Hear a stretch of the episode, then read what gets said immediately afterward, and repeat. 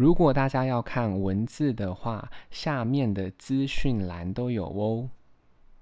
录制的呢是关于跟朋友见面。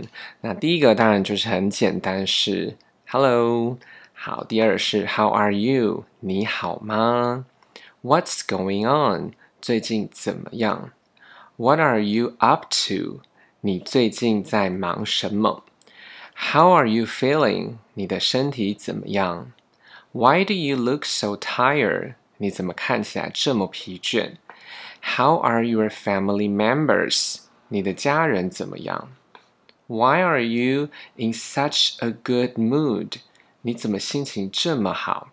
What's up？有什么新鲜事呢？Where are you going？你要去哪里？Oh, it's not good. 哦，这不太好。 How is your business？最近生意如何啊？Are you losing weight？你最近是不是瘦了？Are you gaining weight？你最近是不是胖了？好，我们来看一下第二段。You look under the weather today。你今天好像不舒服。It's going pretty well。一切都很顺利。I am all right。我一切都很好。 I'm fine, thank you。很好的，谢谢。Couldn't be better。再好不过了。Same as usual，和平常一样。Not bad，还可以。How is your holiday？假期过得怎么样啊？Hey，we meet again，我们又见面了。What a coincidence，真巧啊。